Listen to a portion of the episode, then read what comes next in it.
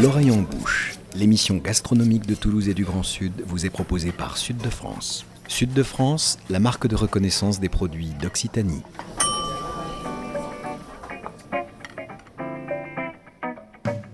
Bonjour et bienvenue dans l'oreille en bouche, l'émission gastronomique qui met Toulouse et le Grand Sud dans ses casseroles et dans vos oreilles. Fin d'année 2018, encore tendre et non confiné, nous nous posions, pour notre premier opus, une question existentielle qui faisait écho à un ouvrage de Christian Millot, Dieu est-il gascon? Eh bien, cette question, jeune entrepreneur, la réponse est prompte, oui, et pour citer le sieur Millot, une chose est sûre, Dieu est gascon. Tous deux racontent beaucoup d'histoires, tous deux sont fiers, susceptibles, prompts à en découdre, mais toujours prêts à pardonner parce qu'au fond, ce sont de bonnes pattes. Ce n'est d'ailleurs pas un hasard si le Gascon n'aime pas trop les curés. Quand il s'adresse à Dieu, il n'a pas besoin d'intermédiaire et inversement.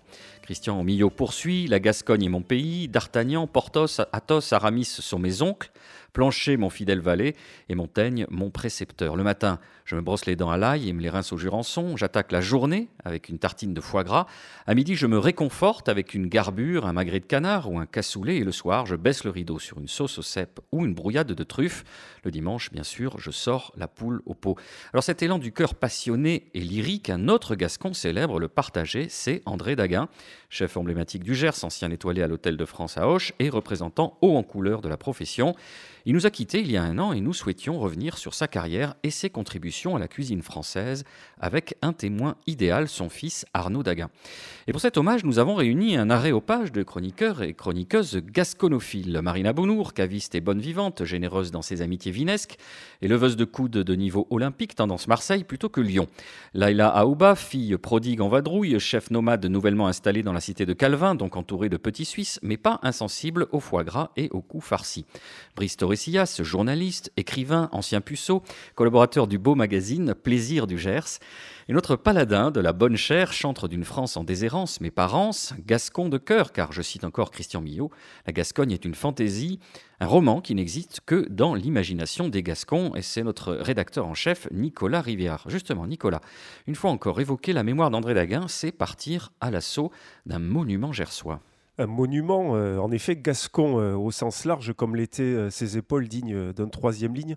Chef et personnage assez tonitruant que les Français connaissent, en tout cas de nom, à la faveur des coups de gueule qu'il était capable de pousser, notamment dans son combat pour faire baisser la TVA appliquée à la restauration, puisqu'il avait été le médiatique président de l'UMI, l'Union des métiers de l'hôtellerie et de la restauration, mais ceux qui s'intéressent à ce qu'il se passe à table le connaissent aussi pour l'une des grandes affaires, une des grandes passions de sa vie de cuisinier, le canard gras, euh, dont il disait qu'on pouvait tout en manger, à l'instar euh, du cochon, et dont il avait quasiment inventé euh, le magret, du moins la façon très répandue que l'on a aujourd'hui de le cuisiner. Mais l'on va voir que le répertoire daguinien allait beaucoup plus loin que cela et pas toujours dans un sens forcément traditionnaliste. Chef d'une longévité peu commune, puisqu'il avait tenu pendant près de 40 ans cette institution qui était l'Hôtel de France euh, à Auch et qui avait été euh, honoré de deux étoiles donc au guide Michelin, vous l'avez rappelé.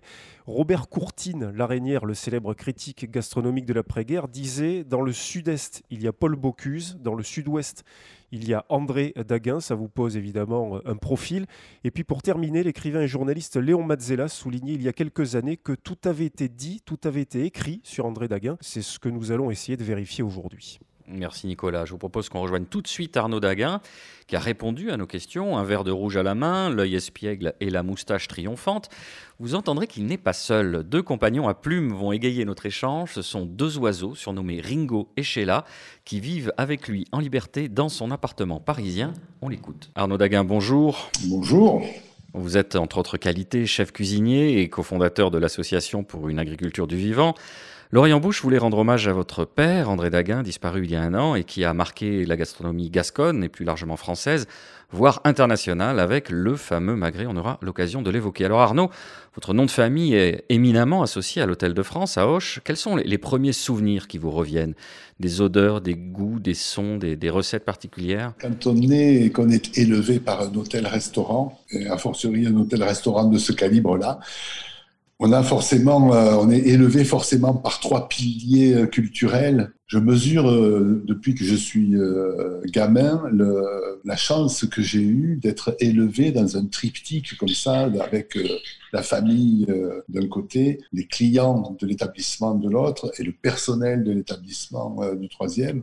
Et ce, ce tabouret culturel là, il est, il vous rend très très solide. Quoi. Il vous donne très très vite une image du monde, des odeurs, euh, euh, à la fois de l'entretien d'une vieille maison, donc tout ce qui est de l'ordre de la cire d'abeille, du cirage, de, l'entretien, quoi, de, de, la javel, du blanc d'Espagne, enfin, toutes ces odeurs puissantissimes comme ça. Et puis euh, les odeurs de cuisine, l'odeur du feu, du marquage à la, à la grillade, le charbon de, de bois qui brûle, enfin, tout ça. Et puis après, bon, évidemment, toutes les, arômes, toutes les saveurs auxquelles on a accès. C'est vrai que par rapport à mes, copains d'école, j'avais un poil d'avance culturellement. Ça, moi, je ne me rendais pas compte. Je me rends maintenant même je me rends compte du gouffre qui, euh, qui me séparait, de, et y compris dans la connaissance de l'humain. Quand on est dans un hôtel et qu'il fait très chaud au mois d'août et que toutes les, les fenêtres des chambres de l'intérieur de l'hôtel qui donnent sur la cour intérieure sont ouvertes et qui se passe ce qui se passe souvent dans les chambres d'hôtel eh ben ça ne passe pas inaperçu pour le gamin qu'on est. Et donc très vite, on sait que l'animal humain fait certains bruits à des moments donnés dans des situations et que même une partie de sa vie s'organise autour de cette culminance-là, si j'ose dire, et que ça peut démarrer au restaurant ou au bar ou à la terrasse du Darol en face, mais que de toute façon, ça va se conclure là. C'est une vision de l'humain très précoce qui aide à, à jauger les mœurs de son temps. Enfin, c'est voilà, c'est ça les, euh, la chance qu'on peut avoir quand on est euh, élevé par, euh, par un truc aussi complet, aussi ouvert sur le monde qu'un hôtel-restaurant de qualité. Alors on se doute qu'il s'en passait des vertes et des pas mûres à l'Hôtel de France. Il y a des gens prestigieux qui venaient visiter André Daguin, Bristo et Oui, prestigieux, pas forcément pour la bagatelle. En, écoutant Arnaud Daguin, je, pensais à la bande dessinée de, enfin, aux bandes dessinées de Pertusé, le, qui le côté euh, coquin, euh, côté ouais, gaudriole.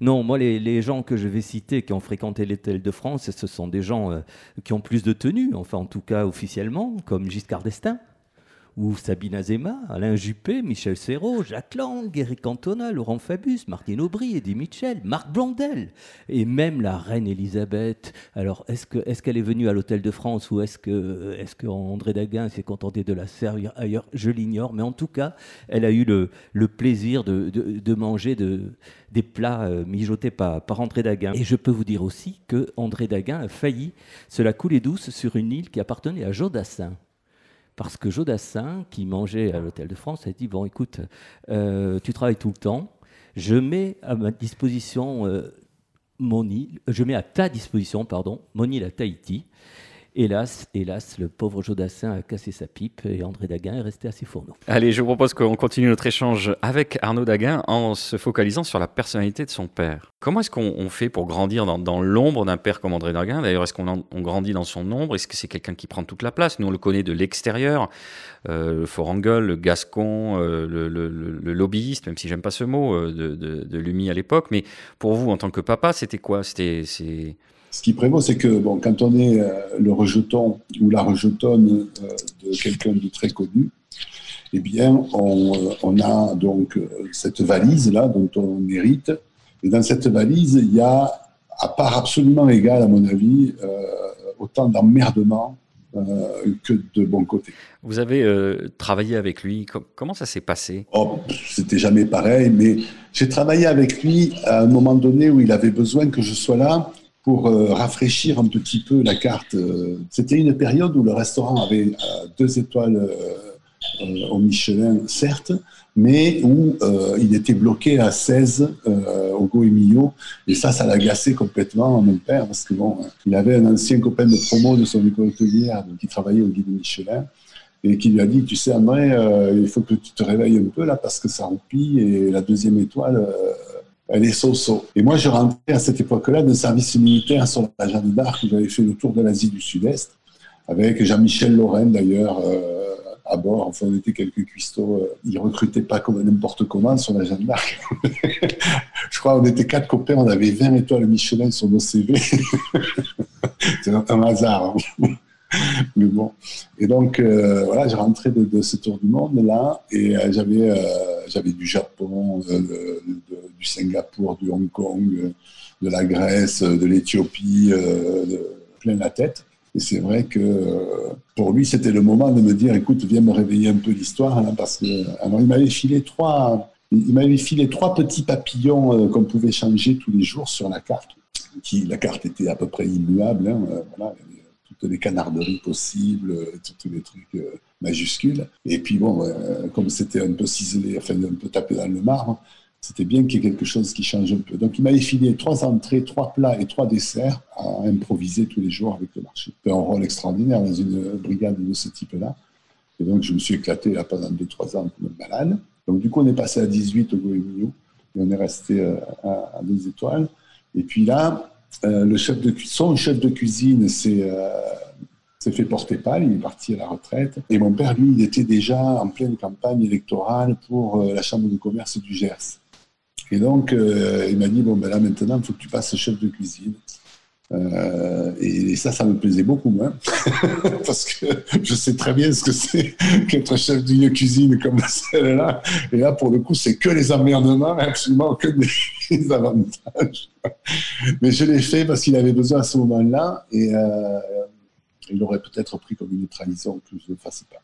Et donc, euh, et puis bon, je ne me sentais pas de, de, ne pas le faire, donc j'ai fait ça.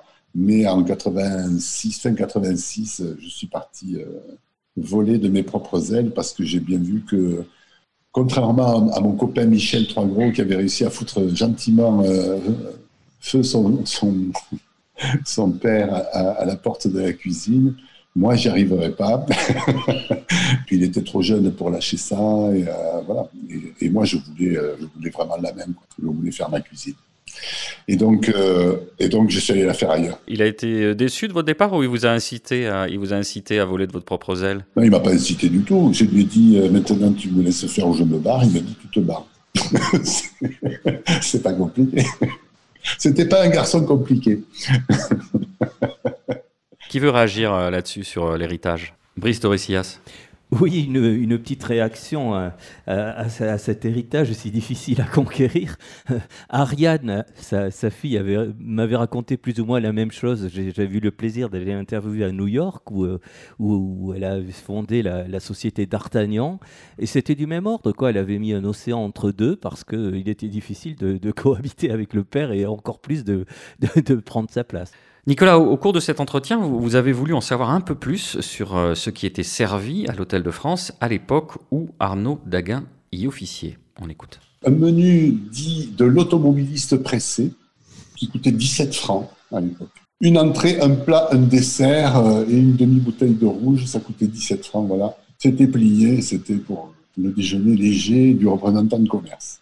Il y avait un menu qui était euh, le menu gascon, avec euh, du foie gras froid, une entrée chaude qui était souvent du coup farci, euh, un peu garni, tout ça, puis après soit le magret, soit une cuisse euh, de canard confite avec des garnitures bien, et puis le fromage de la Reims, et puis la glace au pruneau à l'armagnac. ça, c'était le menu gascon en général. C'était un exemple, le menu gascon. Et puis après, il y avait le menu gastronomique, enfin, qu'on n'appelait pas comme ça, qui était, je me souviens plus comment il l'avait appelé, et là, alors pour 55 francs, on en, prenait mais plein la tronche, ça durait toute l'après-midi, et ça finissait aux Armagnacs avec euh, les, trois terroirs et tout, c'était assez énorme. Mais ce qui était intéressant sur ces menus-là, c'était la façon dont, vous savez, moi j'ai appris tout petit que le canard, c'était comme le cochon, il y avait plein de morceaux dedans, que ces plein de morceaux, ils servaient à plein de trucs. Ça, c'était vraiment, euh, on découvre comme ça une abondance, une espèce de richesse, une, prodigalité incroyable. C'est vrai que quand vous avez fini de démonter un canard gras ou une noix grasse, ça en fait des trucs. Hein. Une fois que c'est allé sur la table, euh, ça va quoi. On ne se rend pas compte, c'est comme un cochon, c'est tout compact comme ça, mais quand on commence à le détailler, il y en a partout. Et donc euh, là, c'est pareil. Et, c'est vrai que c'est une richesse de savoir tout ce qu'on pouvait faire avec, les fritons évidemment, les coups farcis, les farcis omelettes, et puis après les, les, cuisses et les ailerons évidemment mis au sel pour être confit, et puis évidemment le magret, euh, puis euh, les couilles de canard quand c'était des mâles, souvent. enfin, tout ça, quoi. Les langues aussi, vous avez des brochettes. Et à partir des années 80, euh, sous l'impulsion de Maurice Coscuela de Plaisance, dans le Gers, là, on avait commencé à faire un petit filet de tripes au vinaigre de Madeira. Les abignades, oui. Ouais, c'est ça même. Les abignades, c'est quoi ces fameuses abignades, Nicolas Rivière?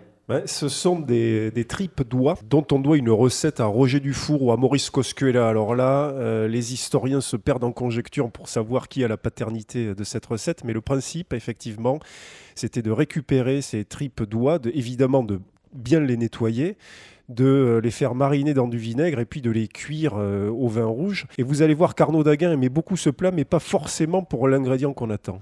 Pour parler franc, euh, moi, j'adorais tremper le quignon de pain dans la sauce des abignades, mais euh, la tripe elle-même, à part se coincer entre dedans, je ne vois pas quel était son avantage majeur. Parlez-moi de la, de la fraise de veau, là on va causer, là il y a des abats, là c'est un peu grassouillé, là ça peut dorer, là d'accord, on peut, on peut parler.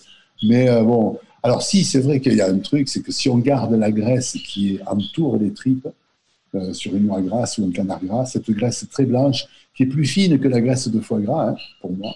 Alors ça, quand on a ça sur un animal frais euh, abattu et qu'on peut le garder, ça c'est une merveille absolue. Vraiment. C'est le, meilleur gras du monde après celui de l'ortolante. Ah, vous n'êtes euh, pas tout à fait d'accord, euh, vous, Laïla, euh, les abignades, vous adorez ça? Non, mais en fait, parce que la recette originelle, qu'on retrouve dans les, revues des années 30, en fait, c'est avec le sang. Et c'était pour revenir sur le fait d'utiliser le lois ou le canard comme le, porc de A à Z. Donc en fait, ils prenaient le sang et pour éviter qu'il se coagule, ils le salaient poivré, puis ils hachaient menu les intestins et tout ça avec ce sang-là. Et je trouve Génial l'idée de zéro déchet. Euh, une oie qui est abattue euh, doit être honorée de la tête aux pieds, enfin aux pattes. J'aimerais qu'on se focalise sur le plat emblématique qu'on a, qui flotte là autour de nous, c'est le magret euh, qu'a contribué, enfin qu'a lancé mhm. carrément André Daguin. Alors Nicolas Rivière. Ce qui est intéressant avec la comparaison qui est faite avec le cochon, puisque André Dagan disait du canard comme le cochon, comme je l'ai souligné en introduction, qu'on pouvait tout en manger, c'était aussi que c'était euh, un animal sale il y a très longtemps.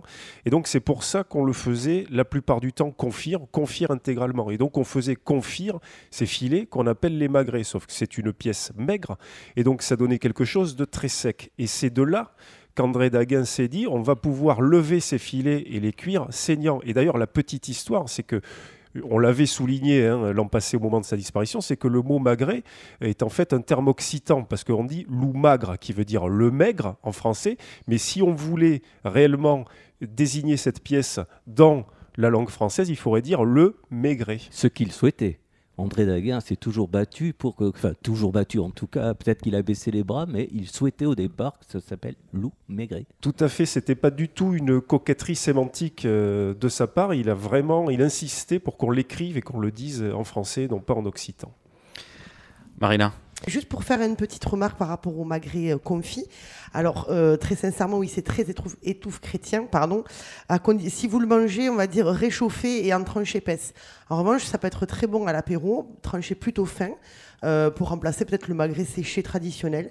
ça reste très bon, on peut le réassaisonner avec un petit peu de fleur de sel et de poivre, c'est excellent. Allez, je vous propose qu'on se fasse une petite pause musicale, on se retrouve juste après avec d'autres délices gascons.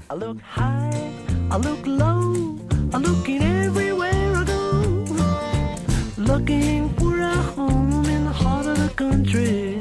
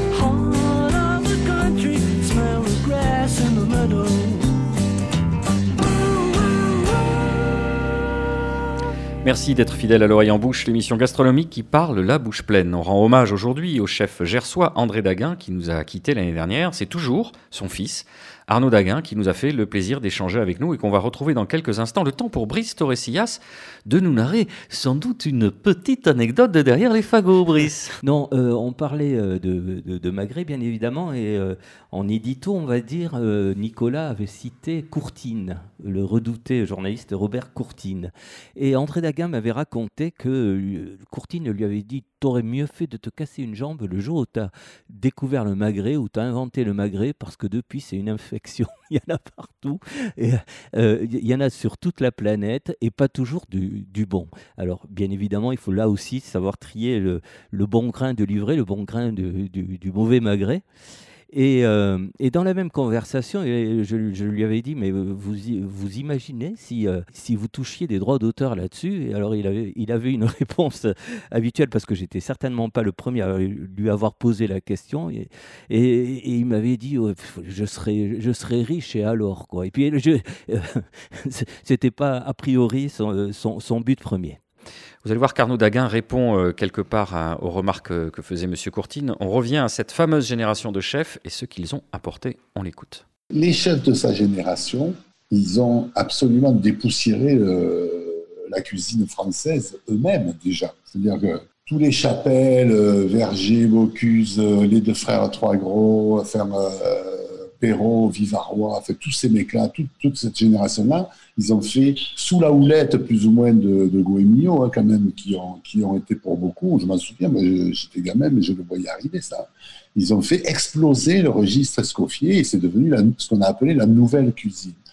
Et dans, dans, cette idée de la nouvelle cuisine, il y avait ces transgressions du registre euh, antérieur et surtout, il y avait aussi à chaque territoire l'affirmation de son identité propre culturellement. Et le Maghreb est donc service saignant pour qui était une révolution absolue euh, en termes de euh, culture euh, culinaire hein, dans le sud-ouest. À l'époque, c'est devenu un classicisme tel qu'effectivement on peut y souffler de la poussière dessus aujourd'hui. Mais en 1959, quand il a fait ça, un inspecteur du Michelin, c'était plus que révolutionnaire. C'était complètement en dehors de toute norme.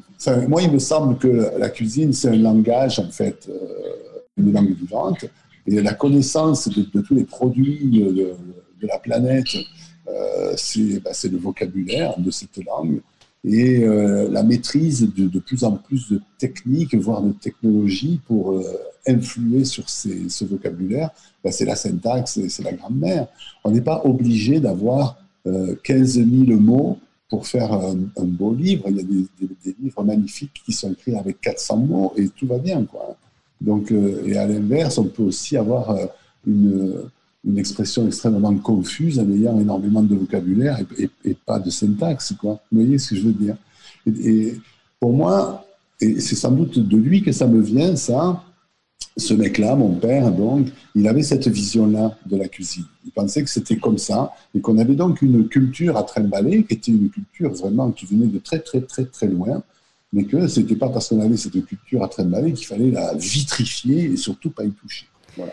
Laïla Ouba, une réaction? Euh, Effectivement, André Daguin, on, pourrait, on pourrait penser que c'est une cuisine poussiéreuse, mais en tout cas, il faisait partie de la nouvelle cuisine, de ce que, ce, que c'était la nouvelle cuisine, avec euh, notamment la glace au haricot tarbé à l'azote liquide. C'est pas du tout poussiéreux, c'est même euh, très d'actualité. Et aussi, il avait une petite préférence pour les fumaisons, les oies ou les canards. Il avait carrément euh, des boîtes de fumage conçues spécialement par un pêcheur d'un pays scandinave. Certes, on parle de cuisine grasse, on associe la, cuisine gasconne à la cuisine grasse, mais c'est pas le cas du tout parce qu'il a servi cette viande rosée pour la première fois, il a servi cette glace au haricot tarbé, ce qui pourrait être associé à, à ces desserts japonais aux haricots. On pourrait encore pousser encore plus loin en fait l'héritage de André Daguin et le remettre encore plus au goût du jour, mais en suivant sa, philosophie de zéro frontière, en fait. Brice Torresillas, mhm. la cuisine comme une langue vivante.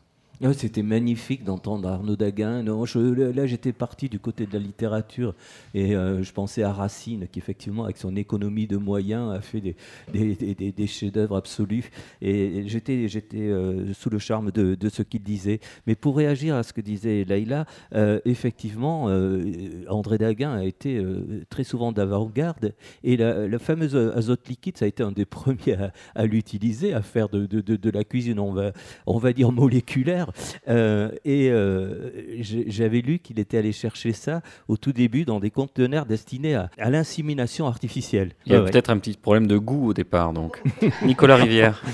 Et puis il avait aussi proposé de cuire le foie gras euh, au couscoussier, à la vapeur, pour en alléger un petit peu euh, la texture euh, et le goût. Voilà, il avait des idées effectivement qui pouvaient euh, un peu surprendre. Il avait aussi surtout dit et écrit il ne faut pas empailler la cuisine pour maintenir la tradition et la faire vivre. Il est indispensable de la bousculer. Je ne me vois pas du tout en train de faire la cuisine sans trouver des associations nouvelle, avait-il dit. Brice, vous voulez rajouter quelque chose sans doute? Non, euh, bah bah on peut rester aussi, oui, effectivement, je peux, je peux dire aussi que euh, André Daguin, qui comme son fils avait des lettres, euh, disait que la, cuisine c'était comme la, médecine primum non nocere, c'est-à-dire en premier ne pas nuire, autrement dit ne pas détruire par la cuisson les chairs, les fibres, etc. Parfait, on va, histoire de se mettre l'eau à la bouche, découvrir une recette qui euh, semble un petit peu loin euh, à la base de, l'univers d'André mais pas tant que ça. C'est Arnaud qui nous la révèle. Il nous explique d'abord euh, son tropisme foie gras. Ce qui est formidable avec le foie gras, c'est que ça rend tout meilleur. dans, cette dynamique-là, le, foie gras a rendu meilleur les langoustines pour, et la langouste et le homard, parce qu'on en a fait les Saint-Jacques et tout. Et de fait, euh, c'est quand même un des meilleurs gras du monde et donc ça rend tout meilleur.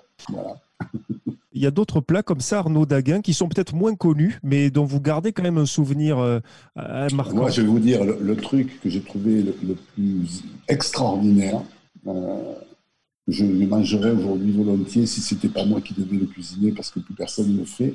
C'était l'épaule d'agneau en gasconnade aux anchois, des bons anchois de Collioure. Un brisage en cocotte luttée au four mourant pendant. Euh, c'était, on, mettait ça en fin de service de midi, mais c'était, déjà coloré, garni, un peu singé, en roux tomaté à l'ancienne, vraiment du roux cuit euh, une nuit euh, au, four, comme on faisait jadis. Quoi. Et puis cette épaule lardée entièrement de, de filets d'anchois entiers. Et, voilà, braisé pendant 7 heures à la ferme, en fond on aurait dit un livre à la royale, tellement c'était euh, marron glacé, euh, magnifique, euh, et la, chair pas, pas sèche, et complètement le, goût même de l'anchois qui, qui s'évanouit et qui laisse place juste au sel dont on a besoin pour, pour ce plat-là. c'est vraiment, ça c'est pour moi, c'était, comment dire, ça reste l'archétype d'une cuisine économe en moyens, économe en moyens énergétiques, économe en temps. Un truc qu'on lance et qu'après on oublie. Le genre de cuisine qu'on faisait dans les fours euh, des boulangers, dans les fours à bois, quand euh, euh, autrefois les fours, les, fours étaient accessibles à tout le monde, après la fournée, et qu'on pouvait aller poser dans le four se, consulter. Cuisine économe en moyens et en temps, c'est quelque chose vers lequel euh, c'est quelque chose qu'on recherche aujourd'hui. Et donc voilà, c'était déjà anticipé à l'époque. Et puis, il avait une vision qui allait euh, au-delà de ça. Il l'avait expliqué euh, dans l'introduction d'un ouvrage qui s'appelle Le Nouveau cuisinier gascon, où il avait répertorié quasiment toutes les recettes qu'il faisait à l'Hôtel de France. Il disait il faut surtout pas, quand on est chez soi, vouloir imiter un cuisinier parce que les gens viennent pas manger chez vous sans vous voir. Donc il faut que vous ayez des cuissons et des recettes qui puissent faire en sorte que les gens qui viennent chez vous puissent être avec vous et non pas au salon pendant que vous, vous êtes en cuisine.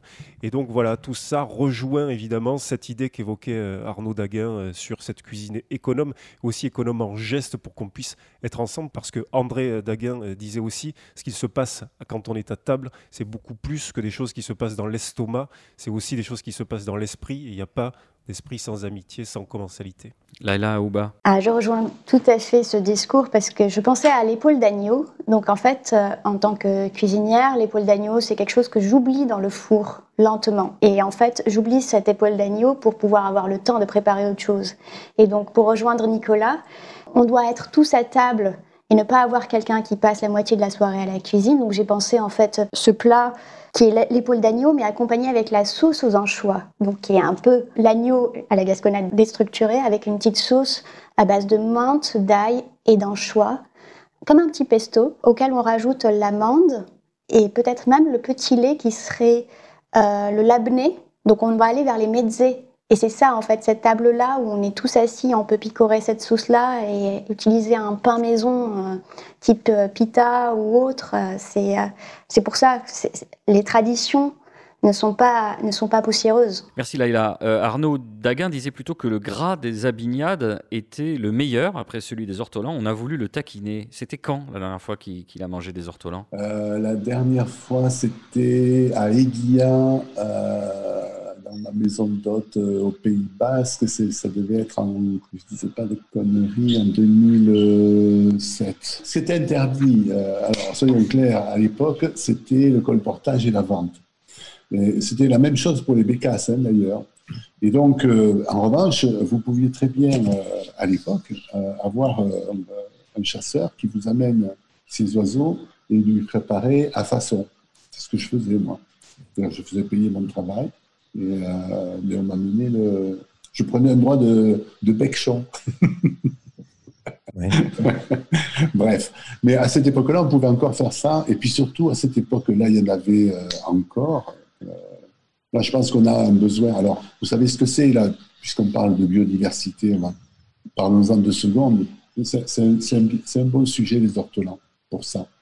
Les ortolans, c'est des, des bruants, c'est des tout petits oiseaux, et qui autrefois se migraient euh, en, nuages, vraiment, c'était des nuées de petits oiseaux. Et il y en avait énormément. Et euh, on nous explique qu'il ne faut plus les chasser parce qu'il n'y en a plus. Donc, ce qui est, ce qui est vrai, en fait, euh, ça serait bien de ne pas les chasser parce qu'effectivement, il n'y en a plus. Mais ce n'est pas parce qu'on les chasse qu'il n'y en a plus. Donc, ce qui serait encore mieux, c'est de faire en sorte qu'il y en ait de nouveaux. Quoi. Hein? Si vous voulez des, oiseaux dans le ciel, si vous voulez des chauves-souris, si vous voulez même des abeilles, fait, tous les trucs que nous, euh, comme humains, on peut voir avec nos yeux de comme humains, eh bien, il faut qu'il y ait dans le sol des bactéries, des champignons, tout ce qui prépare le début des chaînes trophiques et qui vont faire en sorte que votre putain d'oiseau pourra être là. Voilà. Si vous ajoutez 10 000 oiseaux tous les jours dans un endroit où ils ne peuvent pas vivre parce qu'il n'y a pas la chaîne trophique pour vivre, ben, ils vont crever. Et donc, si vous continuez les pratiques agricoles et autres qui, ont ça comme résultat, eh bien, il n'y aura pas d'oiseaux. Chasse ou pas chasse. Voilà ce que je dis. Pour les oiseaux ortolans. Maintenant, on peut dire plein d'autres trucs hein, sur le fait de chasser, de prélever, depuis combien de temps on fait ça, c'est quoi ces animaux, est-ce qu'ils sont encore sauvages ou pas? Réponse non. vous savez bien tout ça.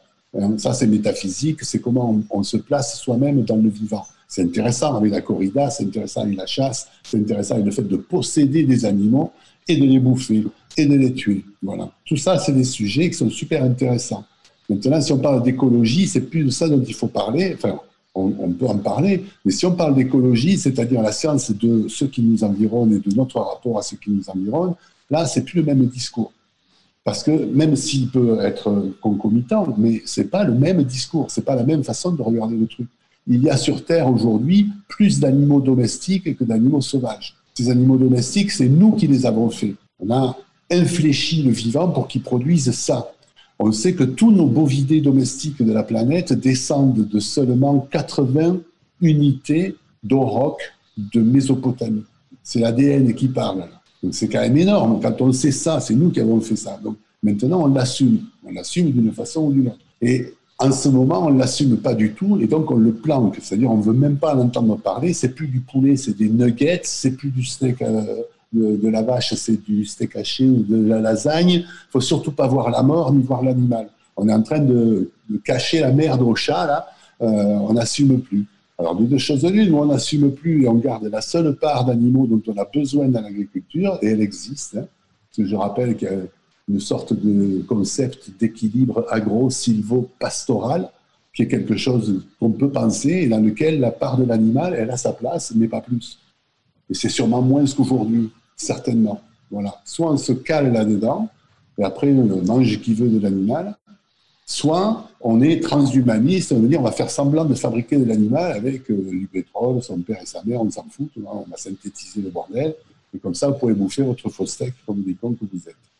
Comme des cons qu'on met avec notre faux steak. Nicolas Rivière, cette dernière intervention d'Arnaud Daguin, où il ouvre sur des sujets un peu plus, euh, encore plus personnels, puisque c'est son combat actuel, le combat pour euh, une agriculture du vivant. Racontez-nous un petit peu, il a monté une association. Voilà, exactement, avec laquelle il sillonne euh, la France, des pays à l'étranger, une association qui s'est engagée dans la même voie que celle de Claude et Lydia Bourguignon. Arnaud Daguin vient d'évoquer le concept d'une agriculture et d'un système agro-silvo-pastoral. Donc voilà, si vous vous intéressez à toutes ces questions, vous pouvez évidemment lire un bréviaire signé Claude et Lydia Bourguignon qui s'appelle Manifeste pour une agriculture durable, paru chez Actes Sud. Et vous retrouverez évidemment sur le site de l'association d'Arnaud Daguin tous les éléments qui vous permettront d'approfondir ces éléments qui vient d'évoquer dans cet extrait. On rappelle le nom de l'association d'Arnaud Daguin pour une agriculture du vivant. Alors la question qui nous taraude depuis maintenant 62 émissions, c'est qu'est-ce qu'on boit avec tout ça? Et justement, Nicolas, vous avez concocté un carnet de vigne assez spécial où vous avez euh, challengé un petit peu notre amie Marina. Oui, je suis allé puiser dans le vaste répertoire d'André Daguin pour dénicher cette recette d'huître au foie gras dont je vous donne juste les ingrédients. Pour 4 personnes, un foie de 600 grammes, 24 huîtres, des truffes, truffes au pluriel, c'est important, un verre de sauterne, du beurre et du sabayon. Alors là, Marina Bounour, qu'est-ce qu'on peut boire sur une recette pareille? Alors déjà, on fait deux choses. On éloigne les enfants et toute personne atteinte de troubles cardiovasculaires, parce que sinon vous y passez direct. Du coup, c'était quand même assez rigolo de me dire, mais qu'est-ce qu'on va boire là-dessus, sachant qu'il y a euh, du sauterne, enfin du moins un vin doux à l'intérieur. Alors du coup, moi, je l'ai pris euh, à l'envers et je me suis dit, tiens, on va quitter la France et on va faire un petit tour en Suisse. Parce qu'en Suisse, en fait, ils ont, tout comme l'Allemagne, des blancs plutôt bien secs, parce qu'ils ont de grandes acidités dues à leur terroir, mais ils ont un niveau de sucre qui est très différent de ceux euh, des vins français. C'est-à-dire que eux, pour eux, un vin sec, c'est 9 grammes par litre. Hein alors que nous, c'est 4 grammes par litre. Donc, ce qu'on appelle le sucre résiduel, c'est le sucre qui ne s'est pas transformé pendant la fermentation. Donc, du coup, on va faire un petit tour euh, du côté du Valais, qui est une région euh, suisse. On va aller euh, rencontrer Marie-Thérèse Chapaz, qui est une, des pionnières, une des reines du vin suisse. Et on va ouvrir une bouteille de cuvée graine d'Arvine de Fully. Alors, millésime 2018, c'est un de ses plus jolis millésimes. Alors, c'est un blanc sec à presque tendre, donc voilà, juste presque jusqu'à 9 grammes de sucre, qui va justement rappeler ces notes un peu fruitées euh, euh, du sauterne. On sait que euh, le foie gras fonctionne très bien avec les vins sucrés aussi. Et ce côté sec, justement, et avec quand même des notes très minérales et presque salines du haut terroir du Valais, va un petit peu rappeler les notes iodées de l'huître. Alors, je pense que ça peut très bien fonctionner. Je vous avoue que c'est quand même des recettes qui se voient plus beaucoup. Et des vins, des vins de Suisse, on n'en voit pas souvent. Mais on va peut-être retrouver plus facilement des vins, des vins allemands, pardon, comme des Riesling Cabinet. Donc c'est pareil, ce sont des Riesling qui sont faits sur les terroirs allemands, qui vont avoir cette complexité d'avoir un peu de sucre et beaucoup d'acidité.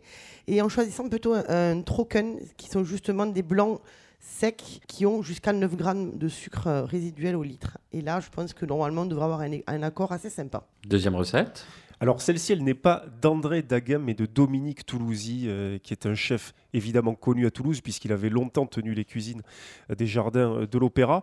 C'est une recette qui permet à nouveau de faire un clin d'œil à André Daguin, puisqu'on revient sur les bases, c'est-à-dire le magret, ou plus exactement le maigret. C'est donc un maigret au beurre de Madiran, et cela consiste à agréger des échalotes hachées, du Madiran bien évidemment, qui est un vin euh, fait dans le Piémont pyrénéen, de la tomate concentrée, et puis vous faites réduire cela jusqu'à l'obtention de quelques cuillères à soupe seulement. À ce moment-là, vous pouvez ajouter euh, quand même un petit peu de beurre en morceaux, vous montez ça dans la casserole et vous nappez un magret ou un maigret, plus exactement donc, que vous avez fait cuire saignant et vous euh, assaisonnez ainsi votre maigret avec ce beurre de Madiran. Là, encore une fois, qu'est-ce qu'on boit, Marina, sur euh, ce plat? Il y a eu quelques années de ça, quand j'ai commencé euh, ma formation de sommellerie, j'avais goûté un vin qui s'appelait le Maïdi. Alors, en fait, c'est comme un vin doux naturel ou un vin de liqueur, donc c'est sucré. C'est fait par le château d'Haïdi à Madiran, donc on n'est pas très loin.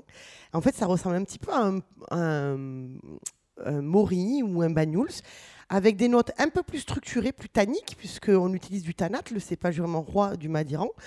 Alors du coup, on va peut-être en boire moins qu'un vin rouge classique, euh, légèrement plus frais, mais du coup le côté un peu tannique et un peu sucré, ça va alléger un peu le côté gras du beurre et du gras du magret avec les tanins, et du coup le côté sucré qui va rappeler un petit peu euh, cette concentration en fait qui va, être donnée par ce vin Madiran qui va réduire, va lui-même se sucrer un petit peu. Donc les deux notes euh, vont sûrement se, euh, bien fonctionner. Ou sinon, on va faire un petit tour en Ariège chez euh, Dominique Benz, qui est sur le village du Fossat. Alors lui, il a une cuvée qui s'appelle le Nécreux, qui est un mélange de merlot et de tanat. Donc pareil, on retrouve le tanat cher à Madiran, qui va avoir des notes justement un peu structurées, un peu tanniques. Et là, pour le coup, on est sur un accord un peu plus classique, Maghré Madiran, qui fonctionne toujours très bien. Merci Marina. On passe après présent la dernière partie de notre émission qui s'appelle le quartier libre. Vous savez, c'est la récréation de l'émission où chacun peut partager ses dernières foucades, ses derniers emballements ou ses coups de gueule. Nicolas, on commence avec vous. Plutôt des livres, des références. Oui, je l'ai cité euh, dans l'émission, donc le nouveau cuisinier gascon d'André Daguin, paru euh, chez Stock au début des années 80. Donc là, il faudra s'adresser éventuellement à, son bouquiniste, euh, parce qu'il est a priori difficile aujourd'hui de trouver ça en édition courante. Le nouveau cuisinier gascon fait référence évidemment au cuisinier gascon, qui était un traité qui date de l'époque moderne, qu'on doit à Louis-Auguste de Bourbon, qui était prince de Dombes et gouverneur du Languedoc. Donc le cuisinier gascon aux éditions Loubatière le nouveau cuisinier gascon d'André Daguin aux éditions euh, Stock. Un beau livre aussi à chiner chez son bouquiniste, euh, La Gascogne gourmande euh, de Jean-Roger Bourrec, paru également dans les années 70-80 aux éditions Priva. Et puis une édition plus récente, celle de Ce que manger Sud-Ouest veut dire de Christian Coulon, qui a été réédité aux éditions Confluence cette année et qui est un voyage érudit et sensible dans cette Gascogne gourmande qui évidemment, vous l'avez compris, nous est chère dans cette émission. On ne désespère pas de l'inviter un jour euh, dans l'oreille en bouche. Marina euh, moi, c'est une idée cadeau pour euh, Noël. Très souvent, fait, moi, je trouve qu'on fait la grosse erreur. Quand on veut acheter quelque chose pour quelqu'un qui aime boire, hein, on a tendance à vouloir lui acheter des énormes tire-bouchons, genre des trucs à 300 balles, avec je sais pas combien de lames et tout ça. Arrêtez de vous prendre la tête. Hein. Les sommeliers classiques, hein, en règle générale, la marque, c'est Screwpool. Ça vaut 10 euros, ça suffit largement. Ça dure quasiment la vie. Et ça suffit vraiment très très largement. C'était mon petit clin d'œil, euh, le cadeau de Noël. Il faut pas avoir de scrupules à acheter des scrupules. Euh, non, je me demandais quelle était la, forme de ce tire-bouchon. C'est un limonadier c'est... Alors c'est ce qu'on appelle vraiment un sommelier parce que normalement le limonadier, il a vraiment cet arrondi de décapsuleur en fait. Voilà, donc d'où le limonadier qui est le serveur de bar où il va coincer la bouteille entre ses jambes et avec une seule main réussir à ouvrir sa bouteille avec ce petit euh, anneau dessus. Alors que sur le sommelier, vous avez juste ce qu'on appelle un couteau et après vous avez euh, euh, un bras articulé qui va vous aider à vous appuyer sur la bouteille et pouvoir remonter le bras du, sommelier. Allez, pour une fois, je vais me fendre d'un quartier libre, puisqu'on a le temps, évidemment, cette émission étant assez classique. Vous êtes peut-être posé la question de pourquoi les choux de Bruxelles sont meilleurs qu'avant. Alors c'est un, thread, un, fil que j'ai lu sur Twitter d'un Anglais qui s'appelle Nathanael May. Effectivement, je me suis souvenu que quand j'étais petit, tout le monde détestait les choux de Bruxelles. Pendant des années, si vous vous demandiez autour de vous quels légumes les gens détestaient le plus, il y avait de grandes chances pour que ce soit le chou de Bruxelles. C'était sans doute objectivement vrai. Ils étaient très amers. Alors dans les années 90, un chercheur hollandais s'est penché sur le sujet en recherchant les composés chimiques qui donnent ce goût trop fort. Il avait à disposition une base de données de graines de centaines de variétés de choux de Bruxelles et après de longs tâtonnements, a réussi à croiser des variétés ayant des qualités gustatives bien supérieures. Et aujourd'hui, les choux de Bruxelles qui sont vendus sont issus de ces recherches. Donc si vous n'en avez pas goûté depuis les affres de la cantine, il est sans doute temps de s'y remettre et pourquoi pas d'être agréablement surpris. Est-ce que j'ai encore le temps, euh, Nicolas, euh, pour une deuxième euh Absolument, allez-y. Et je vous rappelle qu'il ne faut pas avoir de scrupules à acheter des scrupules. Bien sûr, c'est important. Je pense que ça va rester. Le site web Street Food se pose la bonne question du moment. Pourquoi mettre une paille de seigle dans le Sainte-Mort de Touraine. Ce fromage de chèvre, c'est une marque de fabrique de fromage de chèvre AOP le plus vendu. Il est en forme de bûche tronçonique et il doit son nom évidemment à la ville éponyme située dans le sud Touraine. Il a été reconnu par un label régional en 78, protégé par un cahier des charges AOP euh, très rigoureux qui date de 90, dans lequel fait partie de ce cahier des charges, cette fameuse paille de seigle. En fait, c'est une astuce qui permet que le fromage ne se casse pas lors du démoulage, mais également un moyen habile de retourner et de le retourner plus facilement pendant l'affinage. Cette fonction de tuteur, je vous le rappelle, qui est entrée dans le cahier des charges, on représente aujourd'hui certainement son signe le plus distinctif, évidemment. Hein, je regarde Brice Torricilas qui m'observe d'une façon très intense. Il faut le retirer pour éviter le massacre au moment de la découpe d'Ixit Street Food. Chaque année, ce sont plus de 7 millions de pailles de seigle qui sont cultivées obligatoirement sur la même zone géographique que l'AOP. Ils sont massacrés. La longueur, précisément, 16 cm. Ne me regardez pas comme ça, Brice. Et sont gravés sur cette paille le nom du produit, l'AOP, le numéro d'agrément sanitaire et le nom du producteur. Merci de nous avoir suivis. Merci à tous et à toutes. Euh, vous ne le sentez pas, il y a eu beaucoup d'efforts derrière cette émission. On remercie beaucoup Arnaud Daguin et évidemment Sheila et Ringo, ses oiseaux. Cette émission est produite et diffusée par l'homme qui a vu l'homme qui a vu l'ours, Radio Radio et Radio Radio Plus, ainsi que Radio Terre. Vous pouvez nous retrouver si vous n'êtes pas trop lassé sur notre page Facebook, nous réécouter sur Radio Radio Toulouse.net, Apple Podcast, SoundCloud, Mixcloud ou Spotify. Nous sommes aussi présents sur Instagram. Notre ambition est d'atteindre les 1000 abonnés. Je vous en conjure, abonnez-vous car notre animateur de communauté, le jeune éclorotique Nicolas R, est en phase de neurasthénie profonde il n'y a que ce moyen pour lui rendre un semblant de sourire. On se quitte avec ce bon mot d'Henri-Louis Mencken La conscience est une belle-mère qui ne sort jamais de chez vous. Rendez-vous dans 15 jours et d'ici là, portez-vous mieux.